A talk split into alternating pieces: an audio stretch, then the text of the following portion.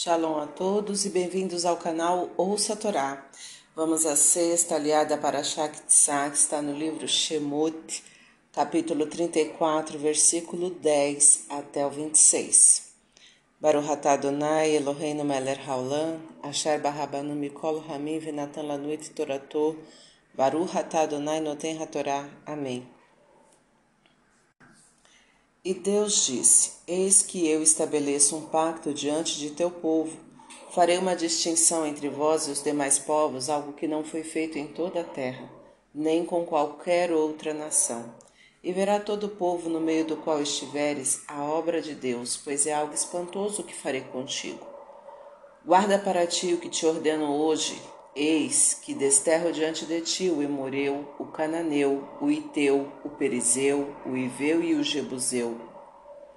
Abstenha-te de abastecer, abstenha-se de estabelecer alianças com o morador da terra onde irás, para que não se constitua um ardil no teu meio. Os altares deles derrubarás, suas colunas de idolatria quebrarás, e as árvores que eles considerarem sagradas derrubarás. Não te curvarás a outro Deus, pois o nome é zeloso de sua identidade.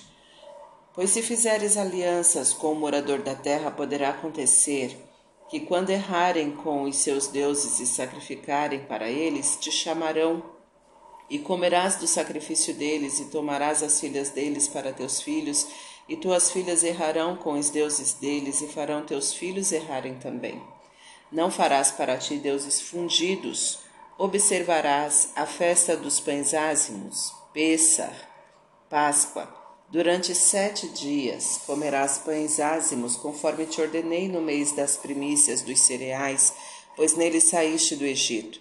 Todo primogênio, todo primogênito macho de vaca e ovelha será para mim e o primogênito macho de jumenta será trocado por um carneiro, caso contrário, quebrar-lhe-ás a nuca. Todo primogênito de teus filhos será remido. Quando vieres ao templo por ocasião das festas, não aparecerás diante de mim de mãos vazias. Durante seis dias trabalharás, e no sétimo descansarás. Mesmo que for época de arar e ceifar. A festa das semanas, Shavuot, Pentecostes, a das primícias da ceifa do trigo observarás, a festa da colheita, Sukkot, tabernáculos, no princípio do ano observarás. Três vezes ao ano comparecerá todo o homem de teu povo diante do nome. Deus de Israel, com certeza desterrarei nações diante de ti e farei aumentar tuas fronteiras. Ninguém cobiçará a tua terra ao subires para comparecer diante de Deus nas três ocasiões durante o ano. Não degolarás o cordeiro pascal na presença de algo levedado, não deixarás sobrar dele até a manhã seguinte. As primícias de tua terra trarás à casa de Deus. Não cozinharás um cabrito no leite de sua mãe. Amém. Para o Ratá Adonai, Eloheinu Meler Haolam, Asher Natan Lanu Toratot Toratemet Virraiola Natabito Reino, para o Ratá Adonai, Noten Hatorá. Amém. Vamos aos comentários desta aliá. Na medida em que o povo hebreu escolheu seguir os mandamentos divinos, Deus o escolheu para servir de exemplo a outras nações. Este povo tem como missão mostrar a existência de um único e verdadeiro Deus, o nome, e cumprir os seus mandamentos. Em contrapartida, terá seu próprio país, decorrente da vitória sobre seus inimigos, graças à ajuda divina. É a reciprocidade. A influência do meio onde vivemos sobre o nosso comportamento e ideias é muito grande, e isto vem em forma de ardil, isto é, traiçoeiramente, sem que percebamos. Devemos ter muito cuidado ao escolher a vizinhança onde moramos, bem como os ambientes que frequentamos. Um altar simboliza aquilo que eleva, isto é, os parâmetros de valorização adotados Aqueles que não seguem os mandamentos divinos não se baseiam em parâmetros adequados de conduta e por isso devem ser evitados. As colunas correspondem aos suportes que temos na vida. Não devemos nos apoiar em idolatrias, isto é, achar que alguém ou algo diferente do verdadeiro Deus nos ajudará. As árvores simbolizam a fonte de sustento material. Não devemos considerar as fontes de sustento material sagradas, isto é, valorizarmos e servirmos somente as coisas materiais. Devemos levar em conta os aspectos espirituais da vida e lembrarmos que os bens materiais nos são fornecidos graças à providência divina. Deus já se identificou como aquele que tudo pode, que é onipresente e se preocupa com as suas criaturas. Ninguém mais pode ser comparado a ele, portanto, curvar-se a outro Deus é uma grave falha. Grave falta de reconhecimento por tudo que o nome já fez e poderá vir a fazer. A primeira etapa para atrair alguém para o seu convívio, de modo imperceptível, é convidá-lo para uma refeição. A segunda é fazer com que as mulheres seduzam os homens, promovendo casamentos. A terceira é fazer com que as mulheres convençam os maridos a adotarem os costumes locais. Os homens devem ter cuidado para não serem convencidos pelas mulheres a adotarem comportamentos errados, pois são muito vulneráveis às seduções femininas. Deus não tem imagem, e, portanto, não pode ser simbolizado por nenhuma estátua. Qualquer tentativa de representar Deus através de imagem é considerada idolatria. Deus quer que festejemos estas festas, demonstrando que não precisamos participar de cultos pagãos para nos alegrarmos. Pessar, Páscoa, que simboliza a liberdade, Shavuot, Pentecostes, que simboliza as primícias e, portanto, o otimismo, e Sukkot, tabernáculos, que simboliza o resultado da colheita, a abastança. Com a liberdade, podemos plantar, isto é, planejar, e com otimismo e confiança na providência divina, colher, isto é, realizar o que planejamos.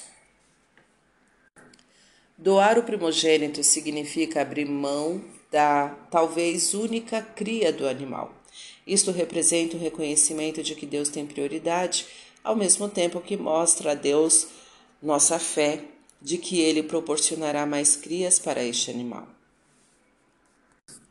O jumento representa um animal teimoso, aquele que não quer considerar as evidências que vão contra seus princípios.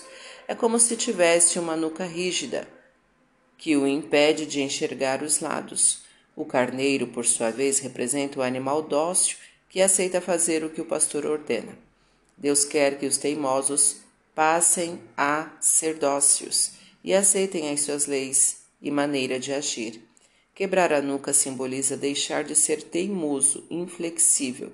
Devemos ser mais receptivos aos atos divinos, aceitando Deus como nosso pastor. Os primogênitos deveriam ser sacrificados a Deus simbolicamente significa que deveriam ter sua vida dedicada somente a Deus e não à convivência com o próximo. Quando Deus ordena que as pessoas sejam resgatadas dessa maneira de viver, mostra que ele prefere que haja uma interação entre as pessoas a um isolamento espiritual. A ação é mais importante do que a contemplação. Mãos vazias significa não ter o que oferecer. Isso se refere a bens materiais, mas pode ser considerado também agradecimentos, reconhecimentos, etc.